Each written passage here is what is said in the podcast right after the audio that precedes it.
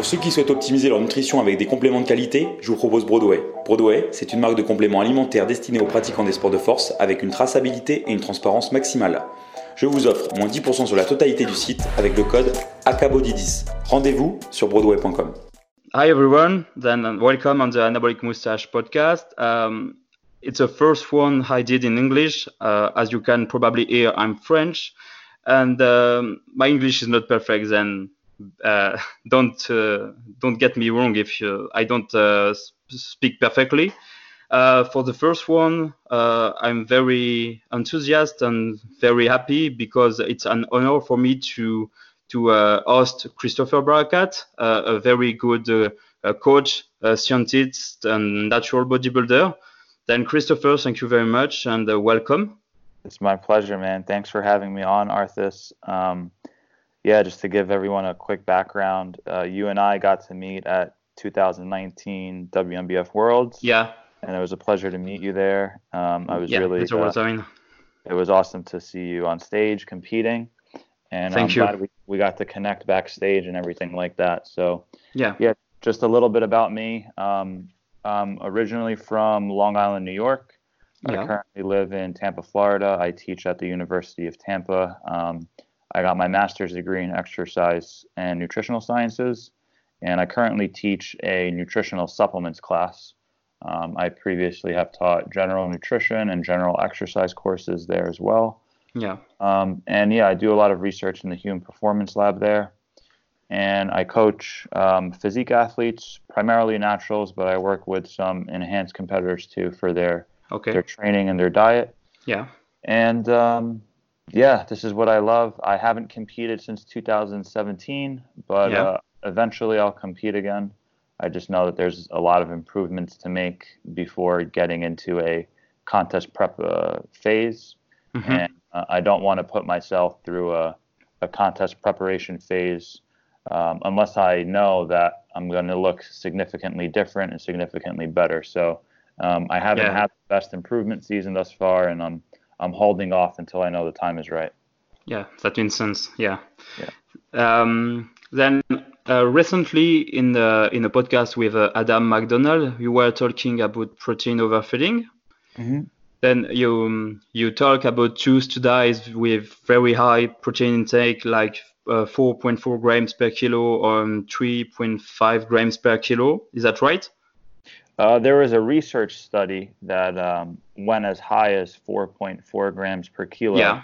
Um, but that's not necessarily my recommendation. No, no, no. Yeah, Yeah, for yeah. sure. Sorry. Yeah, I, w- I wanted to talk about just um, the fact you you were talking about this today, and Sure. um, you you I remember if you were saying um, in your off season when you the fatter you are, the more fat you need to eat versus carbs, and uh, the more lean you you are, you can eat more carbs. But when you are very far in the off season and already eating a lot of carbs, a lot of fat, um, you you said that it will be maybe a good idea to increase even more the protein. hmm Then whe- when it's too high in carbs and fat for you, uh, For sure. So um, there comes a point in, in people's off season or their uh, their bulking phases yeah, where their carbs are already so high um, that their their muscle glycogen is full, right? Mhm. Their Yeah. liver glycogen is full, and they have plenty of calories to support their training.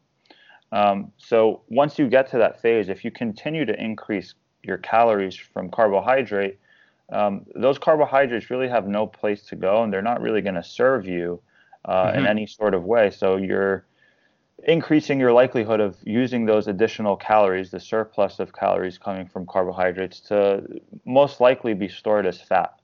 Yeah. Um, on the other hand of the spectrum, if you're at that phase where you know carbs are so high that glycogen is full, performance is good, um, and you increase your protein intake, protein has a much greater thermic effect. So Mhm. it, it actually requires more calories to be digested and broken down and utilized. Mhm. And even though a small percentage of your total protein goes towards muscle protein synthesis, um, the overfeeding research, the protein overfeeding research, points in the direction uh, suggesting that having very high protein intakes is going to increase uh, lean body mass gains while minimizing fat gains and in some scenarios uh, leading to reductions in body fat. So um, yeah. it's just the safest macronutrient to add in once you get to that point of all your you know your fats and your carbs already being high enough they're not really serving you yeah. um, any additional benefits at that point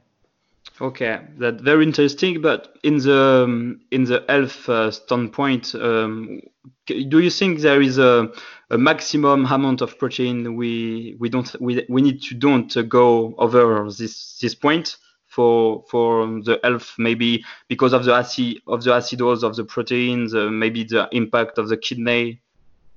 Um, yeah I, I, think anything in excess can be you know harmful.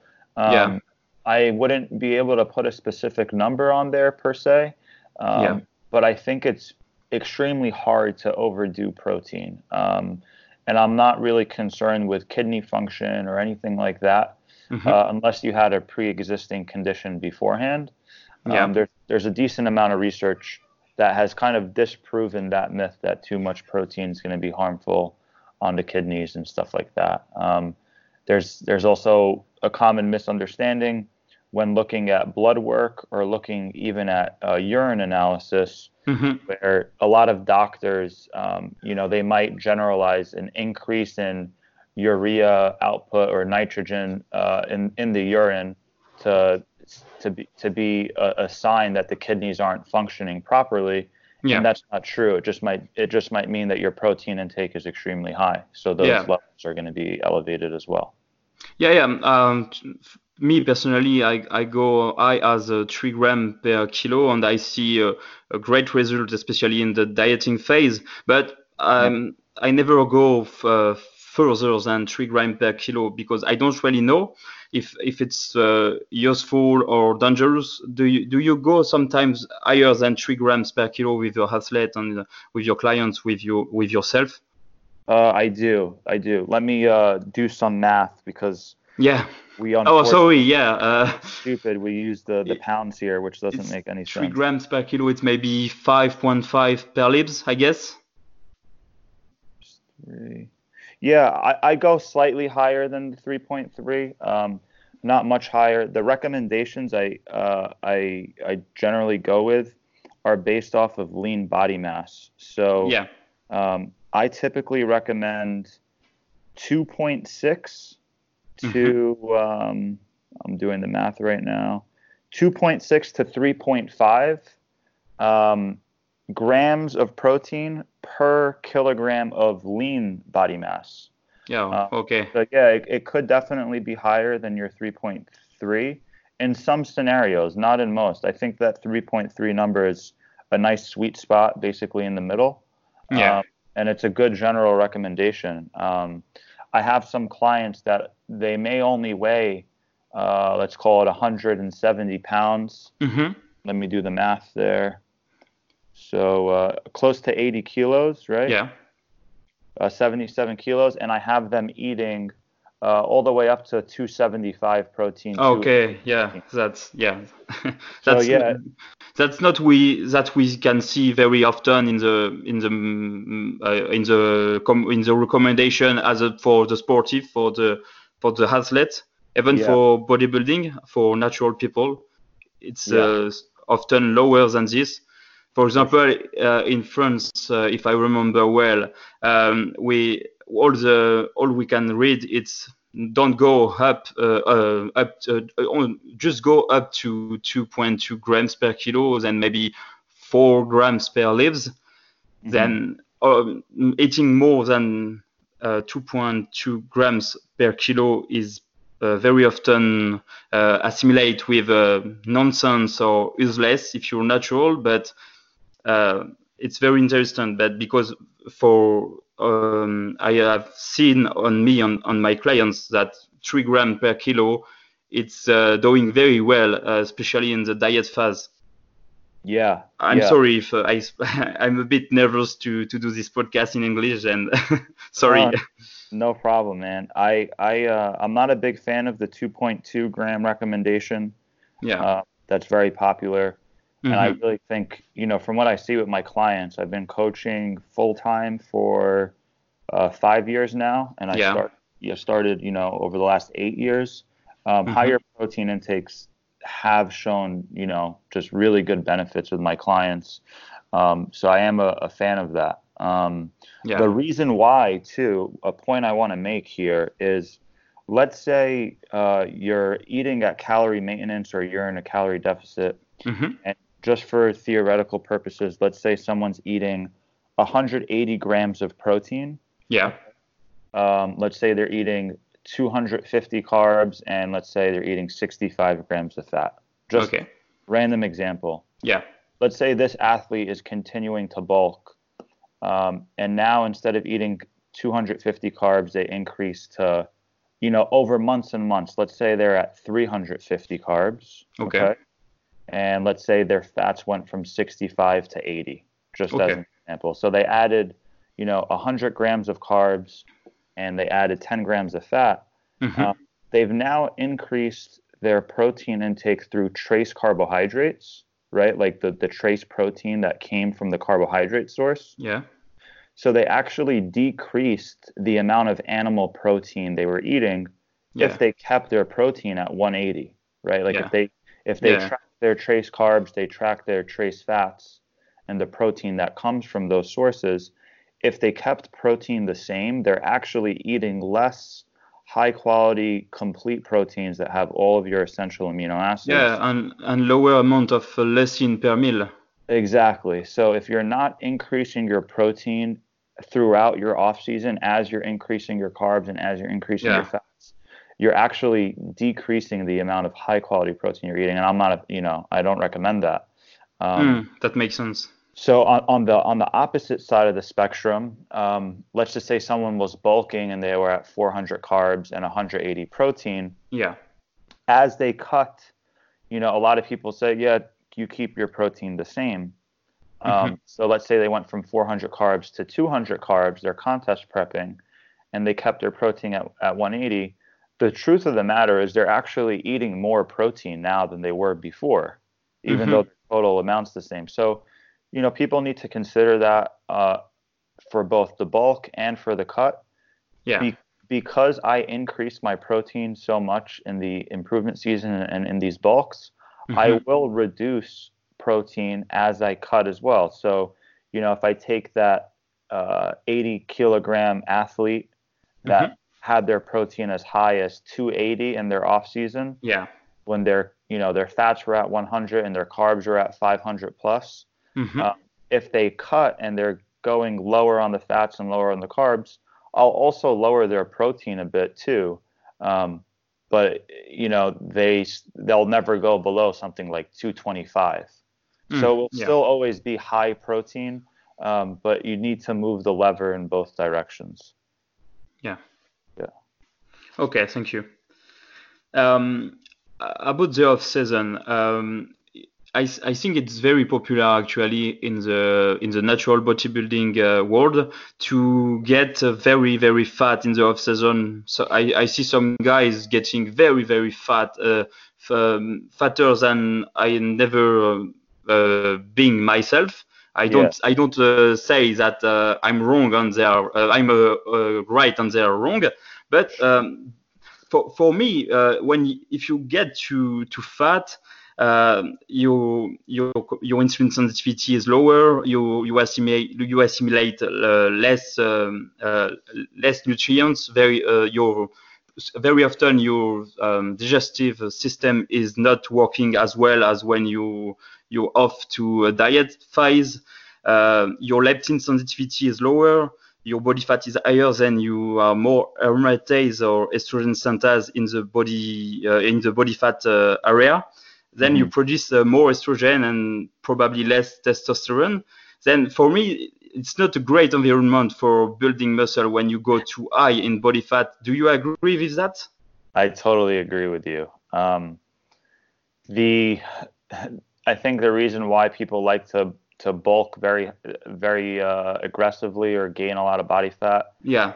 Um, I I understand that uh, at higher body weights, your leverages can improve. So, you know, your squat might improve Yeah. in terms of the total poundage. You might be able to lift heavier deadlift. Yeah, of course. Um, but hormonally, I really don't think it's healthy. Um, I, I think it's far from optimal for actually building muscle tissue, yeah. even though you're lifting slightly heavier loads. Mhm. Uh, I think when you get that high in body fat, you're going to have to diet for a longer period of time and just risk losing whatever muscle you may have. gained. yeah, yeah, totally. Yeah, so I'm not a fan of it. Um, I I don't see why males should ever go above 15% body fat. Yeah, I I totally really- agree. Yeah, I really it's don't my opinion. Yeah, you're you need to be an athlete. You need to, you Yeah. know, you're not going to look stage lean, but you should still look like a bodybuilder. Year Yeah, of course. Look like a a fat athlete. You know. Yeah, Yeah. and um, yeah, and for uh, uh, I may, may I don't know if there is some research on on this because I'm not aware of the research like you, but uh, in my in my common sense, when I when I uh, when the fat cell is full, they, they they tell to the brain that we are full, we don't need uh, any more uh, nutrients to to fill uh, us then Mhm. you can stop to to produce some uh, hormone who make you anabolic. Uh, then if you're f- uh, too full in your fat cell, I don't know if that makes sense. Sorry, hmm uh, you understand or no? Yeah. No, I understand. Uh, yeah, uh, then if you're too too full uh, uh, of your, your fat cell are full, you produce uh, less ghrelin and uh, your leptin sensitivity is probably lower. Then you're you're more anabolic for fat, but you're you're more anabolic. Uh, you no, you're less anabolic for fat, but less anabolic for muscle. And uh, be, because uh, each time I uh, diet, each Mhm. time I have compete, after the competition, even if it's for some people not the best uh, moment for gain muscle, it's always after a show that I, I gain maybe six, uh, 60 or 70% of my gain in the off season. Mm, mm. Yeah, I I, uh, I personally think post contest is a great time to make progress. A lot of people think uh, you're extremely fatigued, you're in a very poor hormonal state. I understand that to a certain degree, and I, I agree with that in some sense. Yeah. Uh, when you're very lean, testosterone is very, very low, but you'll be surprised how quickly those hormones can recover when the food intake is coming back up and the Yeah. training the training stimulus is still there. So Mhm. I uh, post contest is a great opportunity to uh, actually, you know, kind of rebound in a in a good way. And yeah, yeah. And uh, yeah. yeah, Yeah, and th- this year, um, this year uh, for the World's Prep, I I did uh, uh, five, uh, four, four blood blood work Mm, uh, before, uh, at the beginning of the prep, during the prep, and after the prep for see my hormonal state. nice. And uh, it's exactly what you say. For example, my my available testosterone um, at the beginning was uh, 6.9 uh, on the range for my uh, where I, I did the blood work, why between 2.7 and 12, and I was at 6.9. Mm, I went uh, down to 1.1 uh, Yeah. just one weeks before the show mhm. and already 10 days after the show i i i get back on the normal range already for the Oh, testosterone that's awesome. Yeah. and for the t for the t3 uh, the t3 free Yeah. the free t3 sorry yeah. um, i went for a very high uh, uh, at the beginning uh, the range uh, it's a 2 between 2 and uh, to 4.4 and at the beginning i was at uh, 3.95 Okay. I went I went uh, in the very low uh, um, um, quantity in uh, to uh, it was 1.52. Okay. Then the the lower range normal is uh, two, and I I was 1. Point, uh, 1.62. Yeah. And uh, one month after the show, I I was back to my uh, uh, uh, Baseline. yeah to my baseline to 3.81 and uh, for the cortisol uh, i went from uh, a normal uh, for uh, the cortisol i i get the 24 hours cortisol in the urine Mm. and uh, the range is be- between uh, 30 and 200. At, at the beginning, it was I 100. Mm. Uh, te- uh, one weeks before the show, I was I, w- I was at uh, 436, donc, uh, two times the maximum range, Yeah, yeah, and I was taking uh, uh, ashwagandha KSM-66 yeah. at uh, two grams per day. Oh wow. Uh, then you can see how high was my cortisol. Yeah. And j- one month after the show, I was just uh, close to be back in the normal range for the cortisol. I was still at 200, but I still train. I, I was still training a lot, very hard. Then the cortisol was maybe high because of the training. Yeah. No, that's Then- great. That's that's uh that shows how quickly you really can recover Yeah, from a hormonal standpoint. Um, and yeah, I, I think that's important to note because a lot of people, what they what they stay in, in the community, what you see on the internet all the time, yeah, is if you prep for 16 weeks or 20 weeks or 24 weeks, it's going to take you 16 weeks or 20 weeks or 24 weeks to get back to normal, like the Yeah. same amount of time. And I really disagree with that. I disagree with that. Um, I think psychologically and mentally is a different aspect than physically and hormonally, Mhm. right? yeah, So some people psychologically, after the prep, they're mentally exhausted. They're not really motivated to exercise and train hard. yeah, Um, in that situation, yeah, maybe take take some time away from the gym if you're Mhm. not motivated or if you just don't feel like it. You know that Yeah. happens to people. Um, but I don't think it's good to preface or to paint the picture to everybody to expect things to Yeah, not definitely. be good after a, a contest prep because if they're in a good mental state psychologically, they can take advantage of it and make great Yeah. progress. Yeah. Yeah, and to be honest, just after the show, I'm I I uh, make uh, some really quick uh, gains in uh, in the strength and uh, in uh, muscle mass, and m- the most I I already uh, I already made uh, since the the worlds I um, have uh, have um, I have made this gain um, during the post show uh, during the few weeks post show. And uh, if if I was um, um, choosing to don't train hard and uh, to rest after the, the world, maybe I missed some gains because in the hormonal state, because of my blood work, I know that I was already uh, back in the normal for testosterone just 10 days after the show Yeah, yeah. but but um, uh, my prep was very uh, um, um, small. Uh, in uh, uh, it was a short prep. Okay. It was only uh, six weeks and uh, six days. oh wow. yeah, be, because uh, this year uh, the WNBF France just joined the uh, W, W, WNBF Worlds uh, um, maybe about uh, eight uh, eight weeks before the Worlds, and um, they agreed to to the WNBF France to to bring five athletes um, for by the president of France. Uh, uh, if they are the level for compete at the world because it was the 30th anniversary Nice. then I was selected as a junior, and uh, it was just seven weeks before the show, and I was in the in the off season. But oh wow. because I don't get too too fat in the off season, I was fat, but not uh, not over 15 percent. Yeah. Uh, I have I just lost uh, seven kilo to be ready for the contest. Yeah, I don't was uh, lean as uh, as uh, your friend uh, Brat. Mm, mm. but but Yeah. I was quite lean for for six weeks and six days prep. Oh yeah, for sure, man. That's awesome. And uh, yeah, uh, th- thank you. And um, do do you think it's possible to um, to avoiding the effect of dieting on on free testosterone, T3, and cortisol if we did maybe uh, uh, longer prep, diet break more often? It's it, you, you think we can uh, keep our hormonal uh, at a steady state during all the prep, or it's impossible as you, No. as soon as you get lean?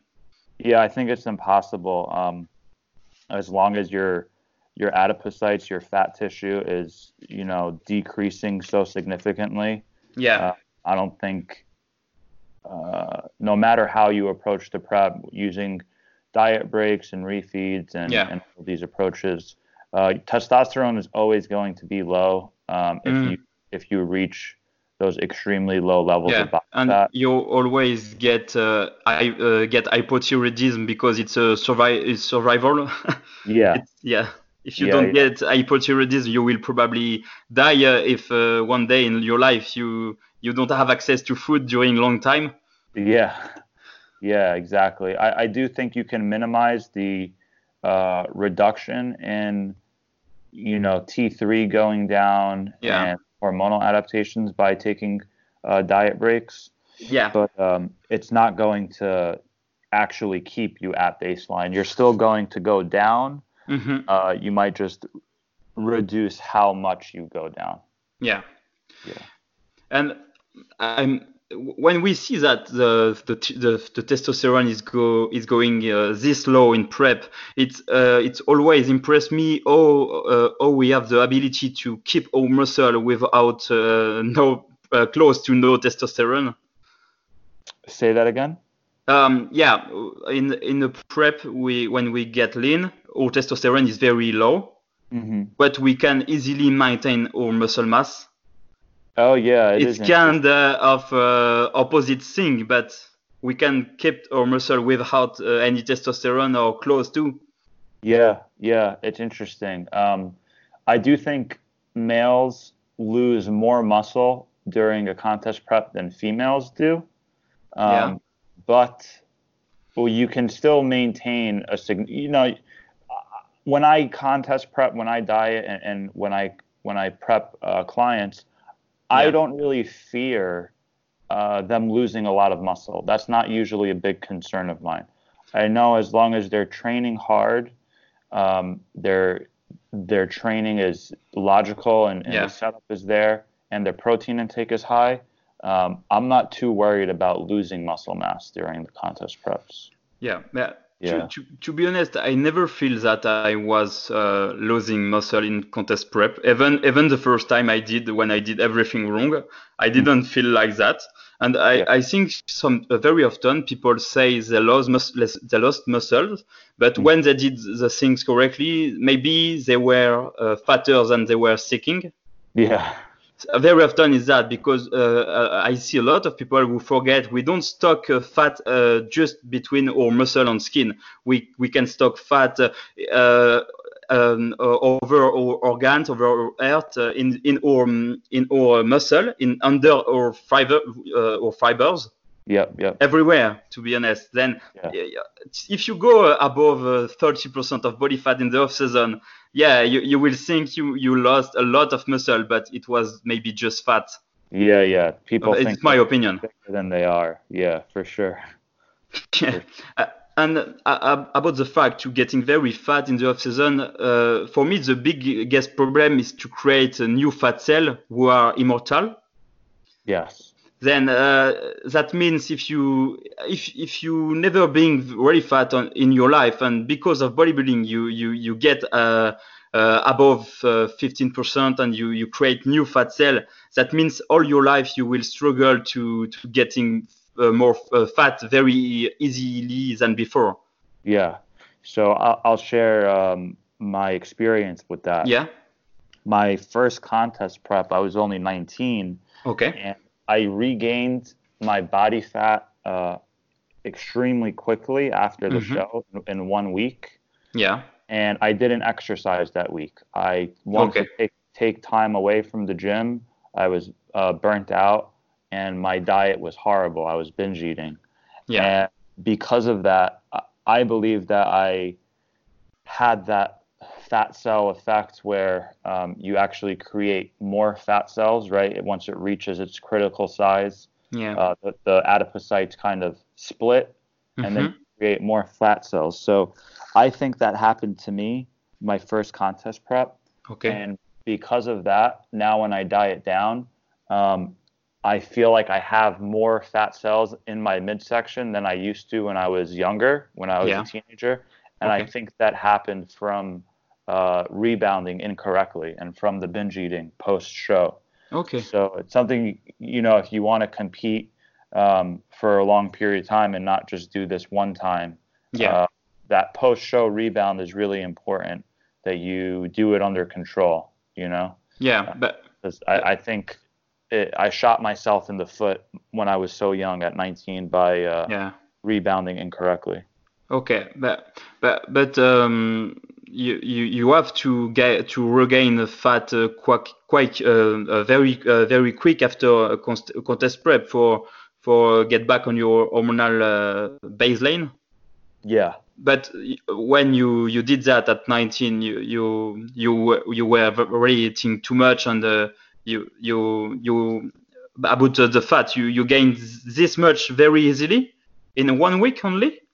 Yeah, in one week I regained all of my body weight. It was only uh, 11 pounds. It wasn't Yeah. that much weight, Okay. but that was uh, all of the weight I lost for the 11 week diet. I, Okay. I regained it in in seven days, and uh, I wasn't exercising. So yeah. it was a combination of of overeating and not exercising. Um, but yeah, it, it wasn't pretty. It wasn't good. Yeah. Okay. Yeah. Be, be, because me after, after the wars, um, I this year I choose to uh, voluntarily eat a lot to to don't to to um, to eliminate the food focus uh, very quick. hmm and uh, it works well. But um, I, I regain all my bo- my body weight very very quick, maybe in 10 to 15 days. But Oh, wow. but I I I don't feel like I become fatter than before. Uh, in the in the in the short term, maybe I, I was eating too much and uh, I was um, uh, too I, I, I, I get too much I get fat and I get uh, uh, uh, bloating and I, I carry a lot of water with the fat, not just fat. Yeah. But after a few few days um, uh, at my uh, peak of body weight, um, the water um, leaves my body, and uh, I w- my body weight uh, went down a little bit, and I didn't see that I gained uh, more uh, uh, new fat than before the contest prep. But I, Gotcha. I, I, I went already to to my uh, le- um, to my uh, precedent uh, body fat before the contest prep. In maybe three weeks, I, I get back to my to my body fat. Uh, you think it's a it's a bad idea to to get as quick as your body fat? Um, yeah. So because you know, for you, you said it was seven kilograms, right? Like, and you Yeah. died for seven weeks, six weeks. Yeah. Um, I don't think it's as big of an issue in in that situation. Okay. But for people that prep uh, for a longer period of time, hmm I think they need to be a little bit less aggressive with the weight gain. Yeah. Um, more so for psychological reasons. So, um, Arthas, what was your weight before starting the prep? Uh, 80 80.5 kilo. Okay, 80.5. And then what was your contest weight? Uh, the lowest uh, was uh, 74 something. Okay, so um, the point I'm trying to make is you're used to being 80 kilos uh, Yeah. psychologically, mentally, physically. Yeah. Like you're used to looking at yourself in the mirror and seeing yourself at 80 kilos. hmm When you prepped for six weeks, your body looked different every single week because you were losing a significant amount of Yeah. fat every week. hmm And once you hit 74, um, you were only 74 for maybe one week, like a very Yeah. short period of time. Yeah. Um, so when you were 74, it was almost like a surprise for you to look that way. Um, it, Yeah. it wasn't it wasn't the normal. That's not your baseline look. No. Yeah, definitely. So once you went back to 80 in you know 10 to 15 days and you regained it quickly, um, Yeah. that was your norm. Like that's what you're used to Yeah. for the for the people that diet for a very long period of time or if they have a season where they stay lean hmm for a very long period of time if they regain that body weight very quickly um, Yeah. it's going to be much harder for them psychologically Mhm. because like what happens with athletes um, what happened with even with me in 2017 i was stage lean for like seven to eight weeks right so Yeah. you know, you look in the mirror, you have lines in your glutes. As you're getting leaner and leaner, it it's exciting and it's cool. But when Um, you yeah. maintain when you maintain that, it becomes normal. It's no longer Yeah, it's your normality. Yeah. Yeah, it's your normality. So um, if you regain your body weight very quickly, then it's going to mess with you so much psychologically. Oh yeah, yeah, definitely, yeah. It's, it's more uh, even more concerning than the physical. Yeah, yeah, yeah, yeah because um, I um, I um, I had a very uh, quick uh, prep. I can uh, being uh, very aggressive uh, with the post show. Yes. But yeah, uh, next time I will compete. It, uh, I will don't uh, prep in seven in seven weeks. Maybe it will be more in the four to six months. And yeah, I don't plan to to get as uh, aggressive as I was for my post show at this time. Yeah, yeah, and uh, something I can add there too is I also think some people are prepping for too long, and Yeah. they're they're not aggressive enough with their prep. Mhm. So, you know, some people dieting for six months, let's say 24, 24 weeks or whatever, yeah, um, I think they would be better off doing it in 18 weeks if they were just more aggressive every week. Yeah. know? Just get out of the deficit. Um, Mm. Or a lot of people need to kind of do a mini cut before they start their prep, improve Yeah. their body composition, and then kind of reverse diet, get back to maintenance, make some gains, and then go into another another deficit for the contest preparation. Um, so there's a lot of approaches that people can take to kind of give themselves the best result. Yeah, um, I, um, I think yeah, as you as you said that uh, many people are taking too much time for prepping when they don't necessarily uh, need it, Yeah. Uh, and uh, they they are afraid to to be aggressive with the diet because of the hypothetical muscle loss.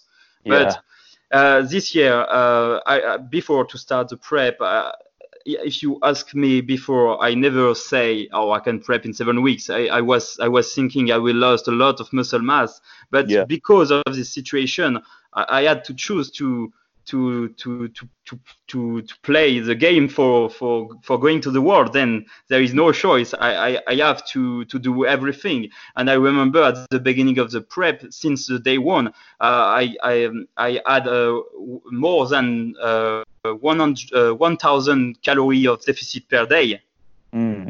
And uh, yeah, I, I went from maybe four, four, uh, 400, uh, 4,000 uh, steps per day to to between 15k to 30k per day, all the prep. Wow.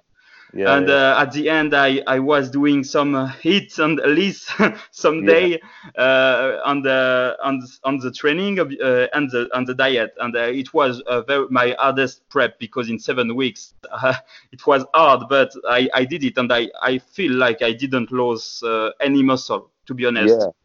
Yeah, no, that's great, man. That's awesome. I mean, it, it put you in a situation that you had to commit and you Yeah, you did and you gave it your all and you got the job done. Um, yeah, I think that's just a great that's you know the opposite end of the spectrum where most people they're doing Yeah. these six month preps. You you did a six week prep. well, yeah, So yes, yes. so I think the the best approach is always in the middle. You know. yeah, of course, of course. long, I don't recommend to do that. Yeah, yeah, yeah.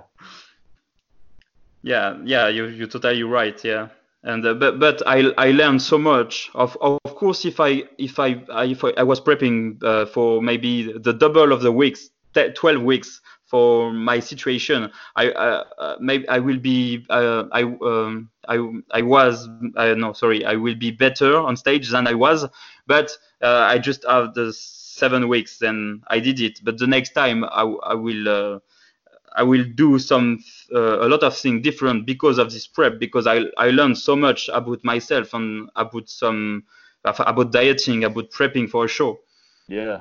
You know. and uh, yeah and even already with my with my clients uh, especially one uh, I was prepping a client for the WNBF France in May but it was uh, postponed because of the coronavirus yeah. uh, but uh, because of the experience, uh, I was already uh, implement some some stuff I learned uh, in my uh, approach of coaching, and uh, and uh, yeah, we did great. But it's a it's a bad year for everybody for competing.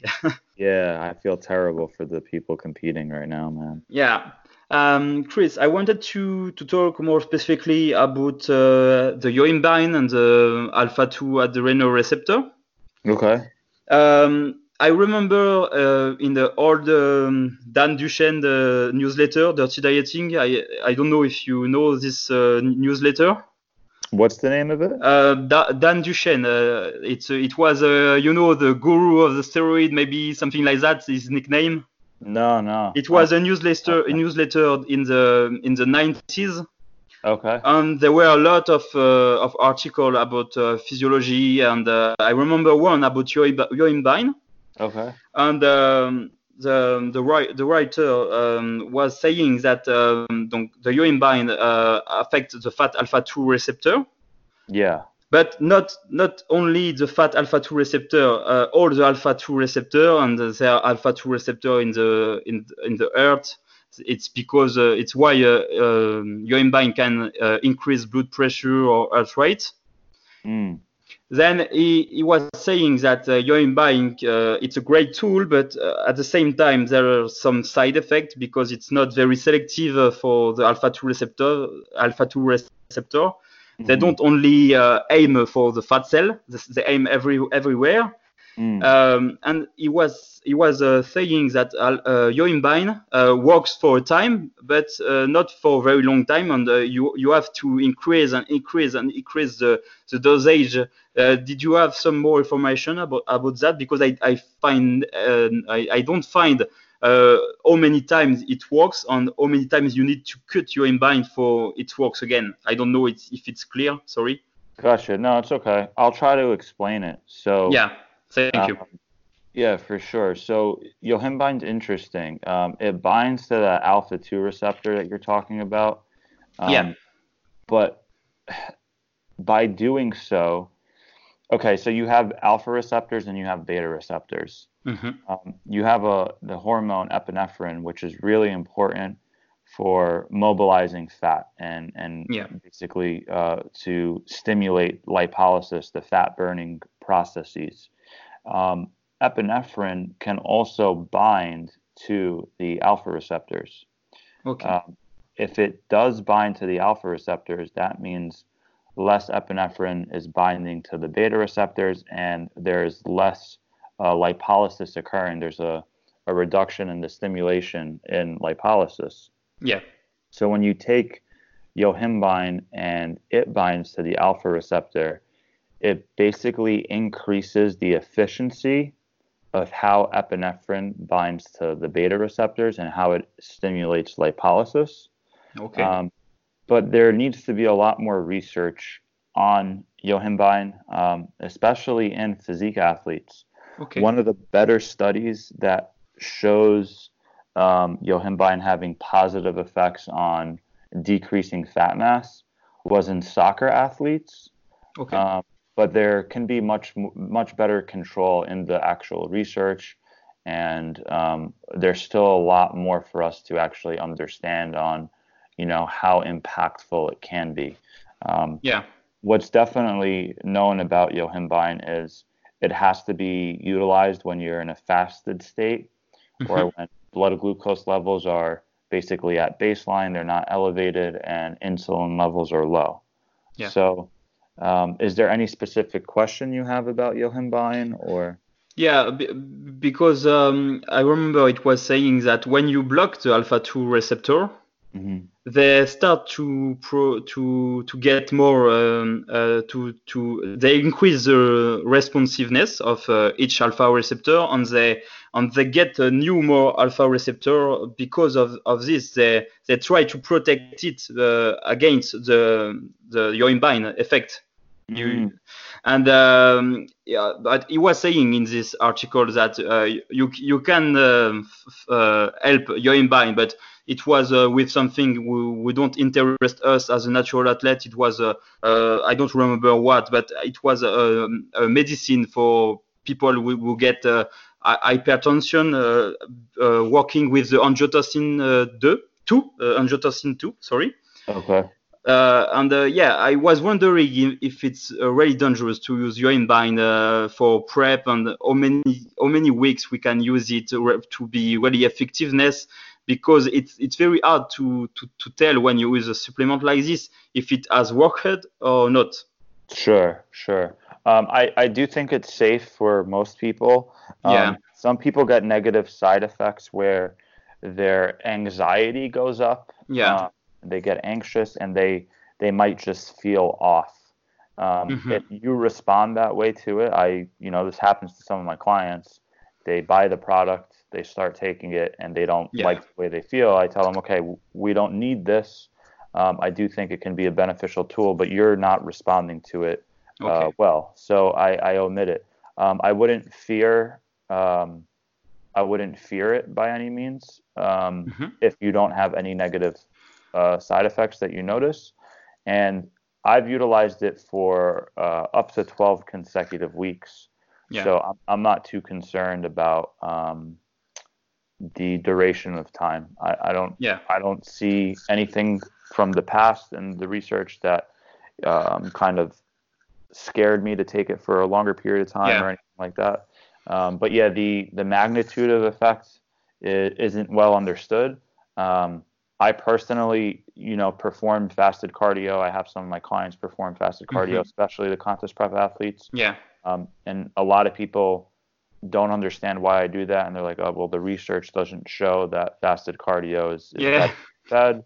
Um, that's a whole other conversation, and we we can talk about it if you'd like.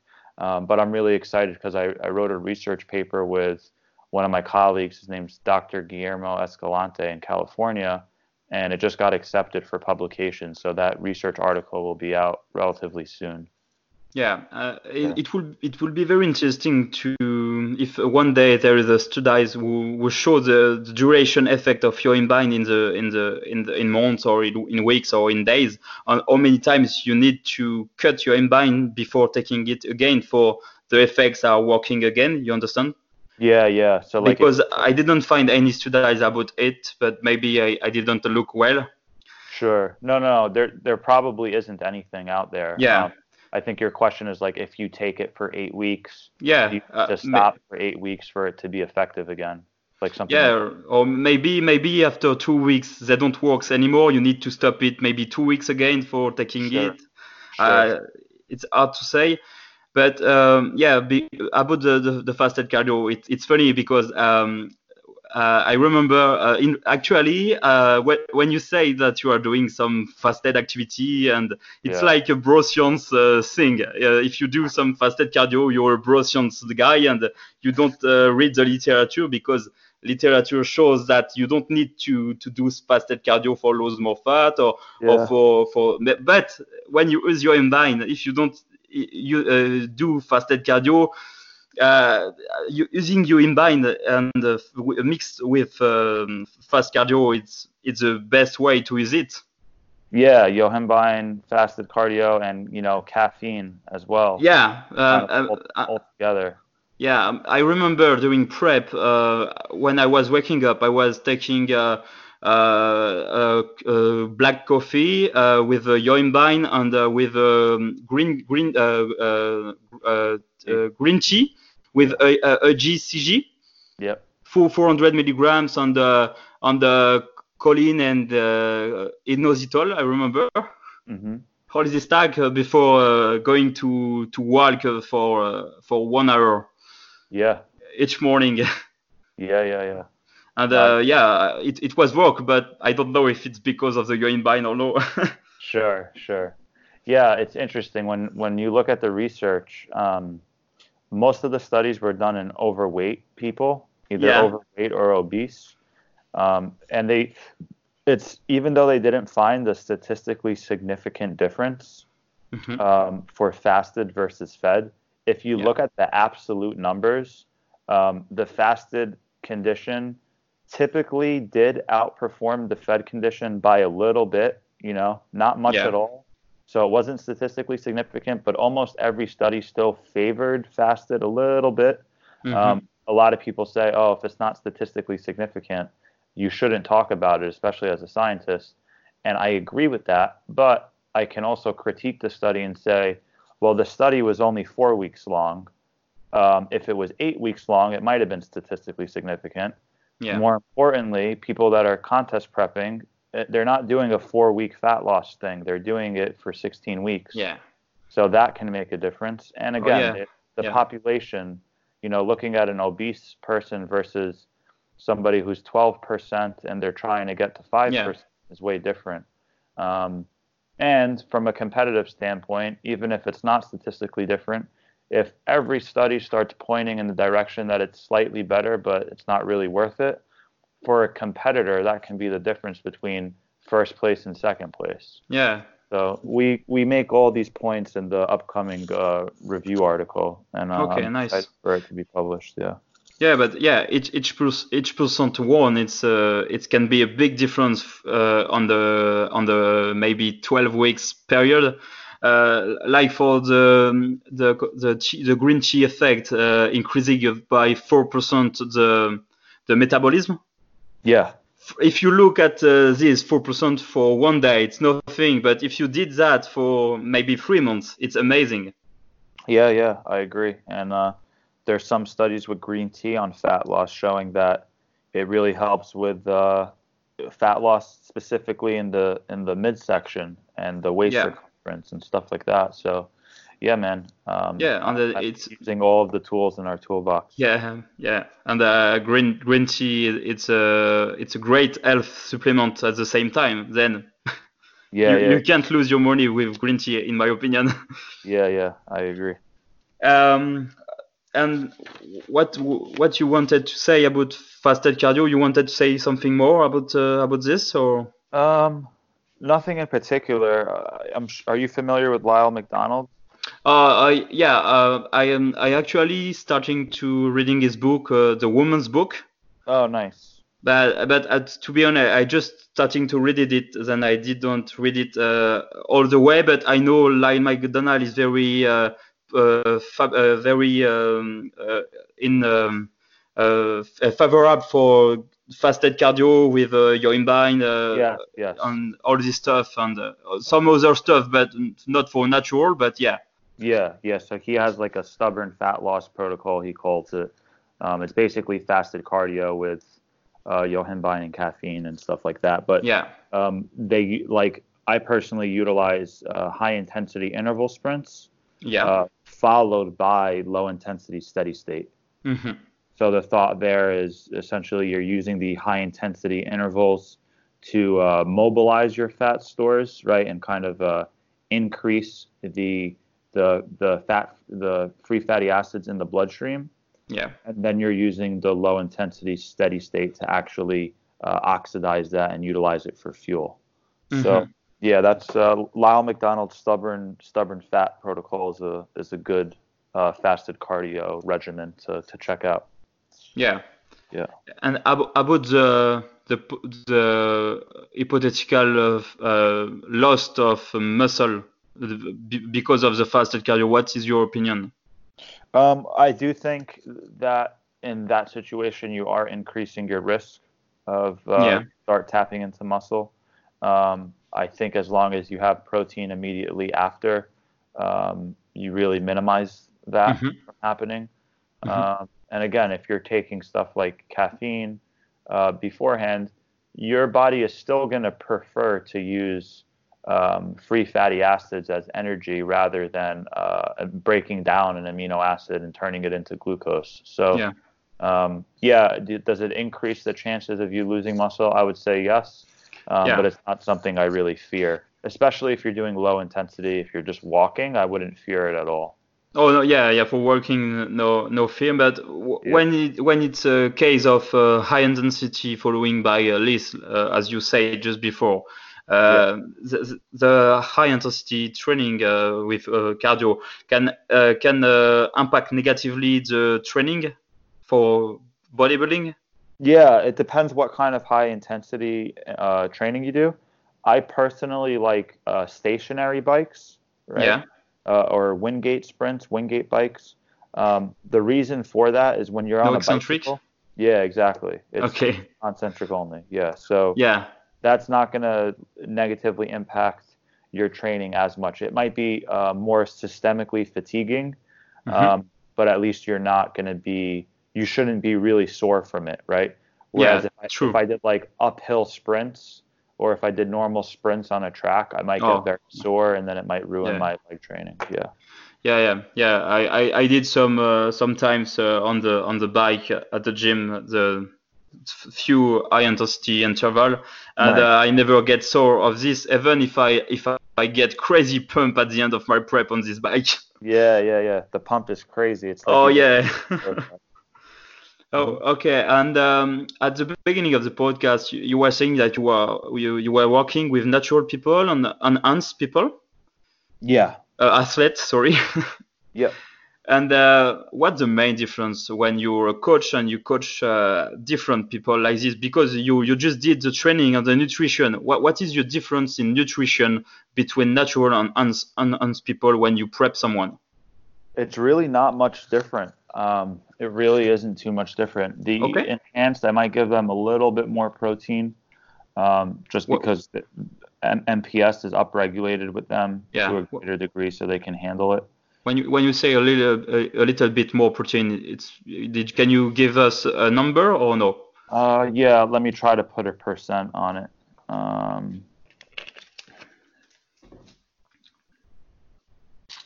let me see. I would say no more than probably a 20% increase Okay. on protein. So if someone was eating 200 grams, if they're enhanced, I might give them 240. Okay. Does that make sense. Yeah, So- yeah, totally. Yeah, around around 20%. Um, the nutrient timing things stay the same. Um, yeah. everything else is really, really similar. They might be able to handle a little bit more volume. Their training volume might be a bit Yeah. higher. Higher Uh, volume, higher frequency, maybe. Frequency is usually the same. Okay. Um, it's usually two times per week. Um, Yeah. you know, most people still get sore for, you know, the 24 hours after the workout, the soreness is usually the highest. Yeah. and 48 hours after the workout there's the soreness is less but it's still there and then Mhm. 72 hours after the workout the soreness is basically gone um, so yeah that, that's that's fairly similar in terms of the frequency.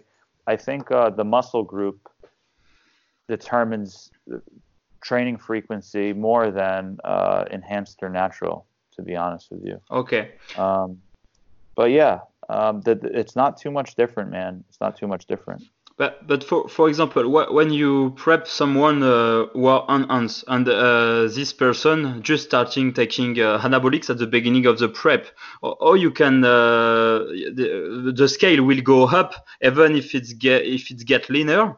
Oh yeah. Or, ca- or can you manage it?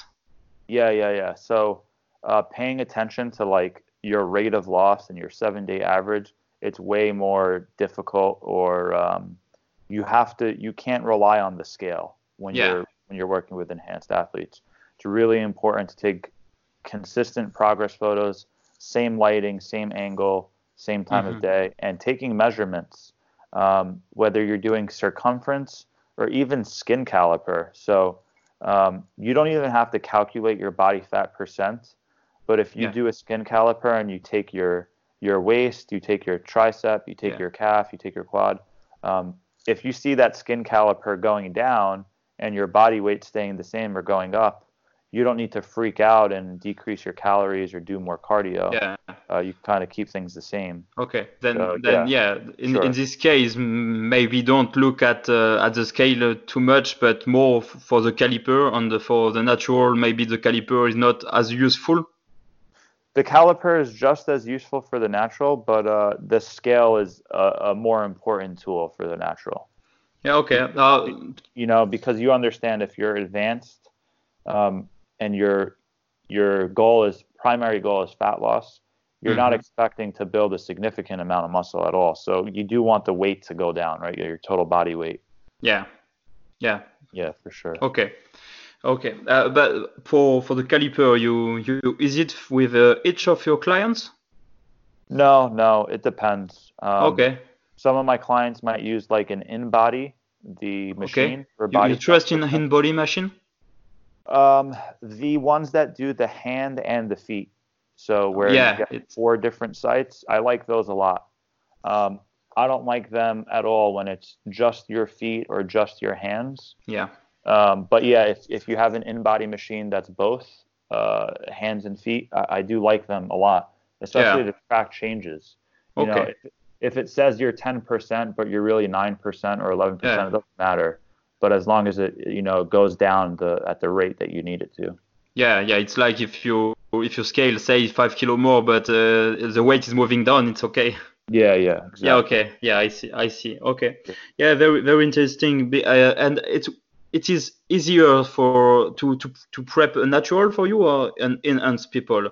Uh, because when I, I think about the the uh, this uh, about this case, I, I always think it's maybe uh, harder to to to to diet done uh, someone enhance when you're not enhance yourself and you never try it. Yeah. So for me, it is easier to to work with naturals. Um, the thing is, when I work with an enhanced athlete, I don't mess with their super supplements at all because I'm not educated there. Yeah. So I'm not telling them to make this change and that change to their their supplements. Um, either they know somebody who who um, kind of controls their supplements, or they do it themselves. Um, so yeah, it is. It's more difficult to work with enhanced. Yeah. Um, it's something in terms of educating myself on the supplements. I'm not even interested in, in doing that. So I don't I don't foresee myself ever um, educating myself in that realm and, and yeah coaching too many enhanced people. But those that know what they're doing uh, on that side, I can definitely optimize their nutrition and their training. So yeah, I work primarily with naturals though. It's it's over ninety percent. It's just a couple of clients here and there. Okay, yeah, and you don't look at what uh, stuff they take. You just look at the diet and the training, and uh, they did what uh, what they want uh, uh, in the other side. Yes, yes. Okay, okay. Thank you, thank you for your, your reply. Very interesting. Yeah, for sure. um, how, how, how, do you manage a prep uh, when you have a very long time between first show in the season and the last? Uh, uh for example, um, in in France, uh, we have the WNBF in May, not this year, but I hope next year. Uh, yeah. In May and the World in in November. How you manage a, a, season when you have your first show in May and and uh, no show until November, or maybe another show between the two? Yeah. In that situation, if it's that long, I personally wouldn't even recommend uh, competing in November, which is. Oh, which, really? Oh yeah, no, I don't. I don't recommend it at all. But when you're you're French since now, uh, you you you see you, you have to to get quali- uh, to, for for get qualify uh, qualify for the worlds. You have to to to do the the WNBF France, and it's in May. Yeah, that's. I, I mean, I feel terrible. I think that's uh, a bad situation. There should be there should be a show in in September or October, yeah. uh, right before Worlds, in yeah. every country. Um, you know, is there only one show in the in France for the WNBF right now? Um, it, it, was supposed at the origin to have one at the beginning of the year and a second at the end of the year, but uh, uh, for for the moment they are only communicate uh, com, uh, communi- communicate about the first one. Then I don't know if there is uh, some uh, other show in the end of the year because sure. in every country except except the USA there is just one show in every country at the WNBF in UK, in Germany, everywhere. Then sure. I, I don't see why will uh, will we have two shows in France if in all the countries there are only one. Yeah, yeah. Um, I mean, I think it would be best if there were two, uh, for a few reasons. A lot of people like to diet for the summer, right? Just to like look leaner for the summer, yeah. lose body weight. So if they did a show in the late spring, early summer, like May, um, mm-hmm. they would have a lot of competitors do it just because they want to do one show that year. They have they don't care about worlds at all, yeah. and they just want to do one show. Um, so I think May would be a great option for them to get in stage shape, and then they can stay a little bit leaner for the summer. Yeah. Um, if somebody wants to do worlds, I mean, in my honest opinion, their first show of the year should not be earlier than September. Um, okay. Yeah, I don't think it's ideal to have a, a, competitive season that's longer than eight weeks. So. Okay. Yeah. Yeah. Yeah. I have. I, I've literally, honestly, I've seen one or two athletes my entire you know, in the last 10 years that competed in the spring or early summer hmm and then looked as good, if not better, in the fall. Yeah. Everybody else, if they came in on in shape in the in the spring or early summer, Yeah. they look worse come November in the fall. So Yeah, It's May- just maybe try to, to, to come as a as a spring show, not not as good as you can, but cross finger for get the qualify, yeah, yeah, and uh, after that do well. Yeah, yeah, because you you it's very hard to to get on shape on uh, two times in the in the year. for sure. for Yeah. sure. Yeah, yeah, maybe, maybe um, even if just after the the May show, uh, uh, you we are moving to uh, uh, um, like a little rebound on the gaining up to maybe six to eight kilos for two three months and get dieting down again. It it in your opinion it will be worse than the first show. Yeah, yeah, you would most likely look worse. Okay. Okay. Um. Yeah. Yeah. It's it's a problem then. we'll we'll see next year. And uh, if you are if you are uh, two show at just one week of uh, uh, between the two show, how do you how do you manage peak week and the the first show and uh, just after the first show for for being again in shape the the week after? It's possible. Yeah, yeah, for sure. So like six days later, like six, seven days later. Yeah. Yeah, I think it's it's actually fairly easy. Um, I've peaked a lot of people like back to back weeks.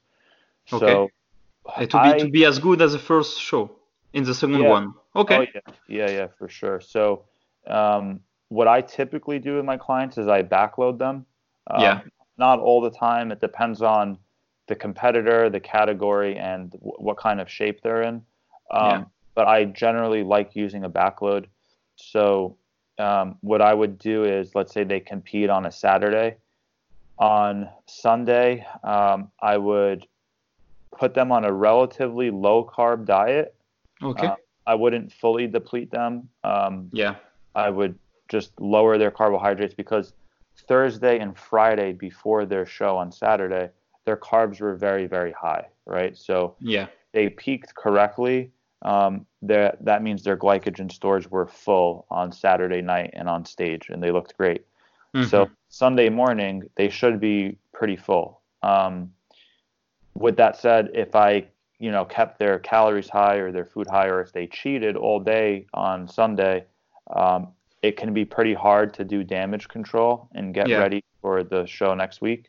Um, but if they just had one cheat meal the night of the show, Mhm. right, literally just one meal on Saturday night, um, I've had great success with people getting right back to the plan on Sunday. Okay. Um, and then what I typically do is, you know, they do a little bit of um, cardio on Sunday, get the blood flowing. Most of the time, they're very, very sore from all the posing. So Mhm. they they usually don't do a, a, a weight training session. It's usually just a little bit of cardio to get the total body Okay. flowing. Um, and then Monday, Tuesday, Wednesday, I would probably deplete them pretty hard. It would be very low carb. Um, Okay. prim- primarily from vegetables, just you know fiber sources and stuff like that, and then uh, just start reloading them again on uh, Thursday and Friday.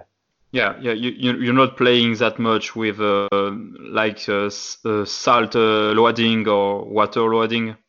You you stay you you keep uh, everything steady about sodium and uh, and uh, water. No, um, so water is typically slightly elevated from baseline. Um, let's say somebody does one gallon per day. Yeah, uh, throughout their prep. Um, Monday, Tuesday, Wednesday, they might be at a gallon and a half yeah, when they're depleting. Um, on Thursday, when they're carb loading, the high I that's usually the highest amount of water I give. yeah. Um, I usually go up to three gallons or so for for most Okay. meals. Yeah, and then on um, on Friday, I taper it back down to two gallons or a gallon and a half yeah, okay. On Friday, and then Saturday they they drink as they need and they keep water pretty high. Um, but Thursday is always my my highest water day of the week. Okay. And uh, on the show there, they, they keep water still high or just normal, like uh, get back on one gallon in your example? Yeah, like getting back to one gallon for the most Okay. part. Yeah, and uh, the the salt is following the water. Exactly. So the salt is Yeah. the highest on Thursday. Yeah, uh, you you go as high as how much uh, for for salt? You you you count as a salt or sodium, potassium? You you care about potassium too? Yeah. Um, in regards to the numbers, I just make sure they have potassium-rich foods. So like they might be carbing up on some sort of sweet potato or something very rich in potassium. Okay, but They but might- you you don't count the amount of potassium. It depends. It Okay, it depends of the Yeah. athlete. Okay, yeah. because some of my clients uh, don't track sodium by the milligram. Mhm. Um, so, for example, if some, I tell basically all my clients throughout prep, I want you salting your meals, Yeah. uh, and they salt every meal. Um, so on peak week, like on that Thursday, I might tell them, okay, I want you to increase your salt by about thirty percent. Um, Okay. So, like if they use a salt shaker and they're just eyeballing it, they're just adding thirty percent more. It's not like Mhm. they went from you know 5,000 milligrams a day to 9,000 or whatever. So it it just depends. If the client gives me those numbers and they're very particular, then we get more particular, and I give them specific numbers to hit. So Okay. it, it just depends. Uh, and you try to to keep a certain ratio between potassium and sodium. Um, yeah, and, and that depends on what they've done earlier in the prep. So Okay. if they give me their data um, from prep and Oh, you, like a- you stay at the same ratio. Then if you increase the sodium, you increase the potassium in the same proportion for keep the same ratio. exactly, so some Okay, okay. might be at like a two to one ratio. Yeah. Uh, give or take for sodium to potassium. When I load them, if we are getting particular with the numbers, I keep them at that same two to one ratio, but it's elevated. Um, Yeah. If the clients aren't really sure what their numbers are, then we're kind of just saying, okay, as the water's going up, we're increasing the sodium by X percentage, and I want you to eat these food sources, and those food sources are potassium-rich food sources. I, I actually like using salmon as one of my protein sources. Um, yeah. Because it's rich in potassium and because it's high in the omega 3s you have the anti-inflammatory benefits you get the good fatty acids. So yeah there's a lot of there's a lot of things i do during peak week um, but it's it's not I'm very very confident with peaking now. I guess over the years and the experience it's not something i ever stress about. And Yeah. as long as i get the athlete so the best peaks are with the athletes that are the most relaxed and the worst peaks are with the athletes that are the most stressed the most Yeah. anxious That So- that's the biggest honestly that's the biggest variable when it comes to peaking people um, Yeah. Stress. besides x and o's it's the stress it's how anxious they are um, yeah. do they trust the peaking plan and are they just going to follow it or are Mm. they are they following the plan but they're nervous about it there's a difference there's a difference between following the plan and trusting it and knowing that it's do what it needs to do and and listening to your coach but you're still really nervous and you don't know if it's going to work or not Yeah, Um, yeah. If you if yeah, you totally trust in your coach and uh, or in your protocol pick uh, or your picking protocol, you will be not stressed. yes Yeah, uh, and uh, and about the sodium potassium ratio uh, in the, in the healthy diet, we always recommend to to have more potassium to sodium. If I don't, uh, if I'm not wrong, um, In- for a healthy uh, for healthy diet. We uh, because um, uh, I read some uh, some book or some stuff they they were saying that uh, uh, at, at the origin we are eating a lot of potassium a lot because a lot of fruit a lot of uh, like potatoes something like this and uh, yeah and uh, less salt, uh, less sodium. And uh, today, in the modern day, we eat too much sodium and, and not enough potassium. Then uh, you try to to have uh, this great uh, ratio in potassium and sodium, or, or with athletes, you you you eat more more sodium than potassium. Yeah. So um, ideally, like what you see in the textbooks, um, they usually do recommend a little bit more potassium than Yeah. sodium. Um, Like think- two point high ratio, two point one ratio, I guess. yeah, but I think that's um, almost ill-advised. I think ideally it would be close to a one-to-one ratio, Yeah. um, just for like everyday normal health, just Mhm. like optimal health, just for daily purposes. Um, not for peaking, not for peaking. Yeah, yeah, of course, yeah. I think one to one is is pretty good, um, but it's recommended that you get more potassium than sodium for I think the wrong reasons. I think because the processed foods that we eat are so high in sodium. I think these uh, big organizations that give these recommendations um, yeah. kind of misunderstand sodium as being the problem for hypertension and high blood pressure and, and all of these sorts of things. Okay. Um, but during a peak week, I like having sodium a bit a little bit higher than potassium because you need sodium to help with the carbohydrate transport, and because the water intake is so high, I want to make sure that the athlete isn't um, losing too many electrolytes. Yeah, and, yeah, it can be very dangerous if you get as high as three gallons of water with no sodium. It, it yes. can be very dangerous. Yeah. Yeah, for sure. Yeah. Okay. Very interesting. And um, and um, about the, the sodium uh, or the salt, uh, you can get high as how many grams, uh, for example? Personally, peak or daily? Yeah, during peak. Uh, not on daily. It's interesting in the health standpoint. Yeah, uh, during peak it can get as high as like nine to ten grams on that Thursday. Okay. Yeah, yeah. going higher than this is not not useful in your opinion. Uh, I don't see the point of it. You know, I think okay. it's excessive. Yeah. yeah. Um, but yeah, you know, nine to ten grams on that Thursday is actually pretty normal. Um, that would be that would be pretty normal for me to do. Yeah. Okay. Uh, but for for daily purposes, um, really, for athletes, I would say like depending on their size and their body yeah. weight, but um, usually like four to seven grams. Okay. Yeah. It's quite high. Yeah. You know, yeah. depending if they're physically active, they're sweating. Yeah, yeah. Uh, they're moving a lot. You know, if it's like a a bikini competitor, it might be you know much lower, like two yeah. grams or three grams. Yeah. Okay. Yeah. And with your with the the carb backloading, did you have sometimes some some athlete who can't uh, digest well, even if you choose the perfect food for this athlete? They can't uh, uh, support all this amount of carbs on in just two days before the show? Uh, no, I never had digestion be a be an issue. Um, okay. Yeah, so you know we didn't talk numbers in regards to it, but because I used Thursday and Friday, uh, yeah. the amount of carbs seemed to be pretty manageable for most. Um, if I were to try to cram all of that in one day, it would definitely be a problem.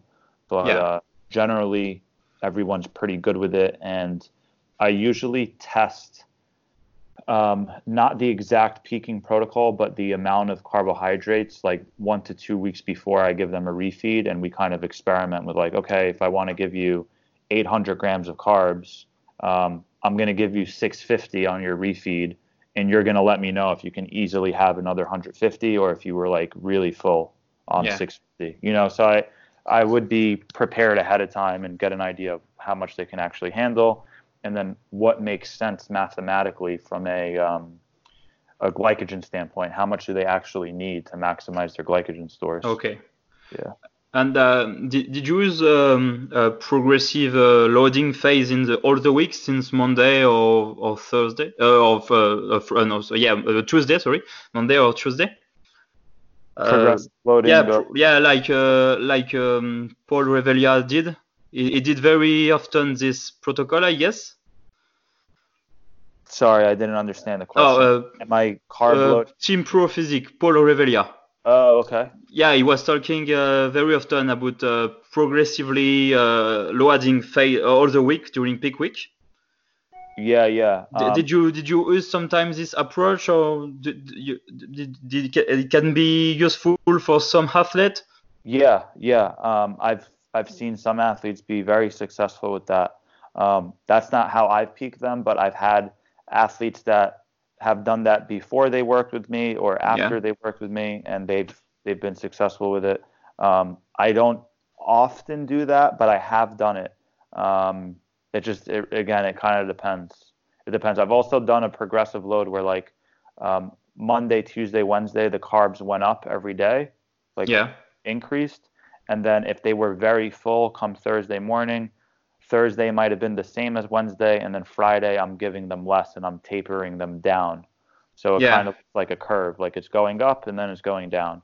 Um, there's so many ways to go about it, and I think if you look great at the gym and you look you're lean enough, um, it shouldn't be too big of a problem to fill you out. I think a lot of people uh, do too many things and they they kind of roll the dice and they gamble instead of playing it smart. Yeah. Yeah. Then okay, thank you very much, Chris, for for today. It was very interesting for me, and uh, again, I apologize for my English, I, but thank you very much. No, man, I, I understood everything and I appreciate you having me on. And uh, I look forward to seeing you at the next world competition or uh, maybe if I come to France uh, one day, we get to link up. Yeah, with pleasure. You're welcome at my house if you come one day. Thanks, man. I appreciate it. And I, I hope uh, I will see you on stage uh, uh, one day. I, I hope we will compete in the same class one day. It will be fun. Yeah, that would be great, man. That would be Then, awesome. yeah, thank you very much, Chris. Uh, have a wonderful day and uh, good luck done. Thanks. Thanks, Artis. I appreciate see it. See you soon. Bye. Take care.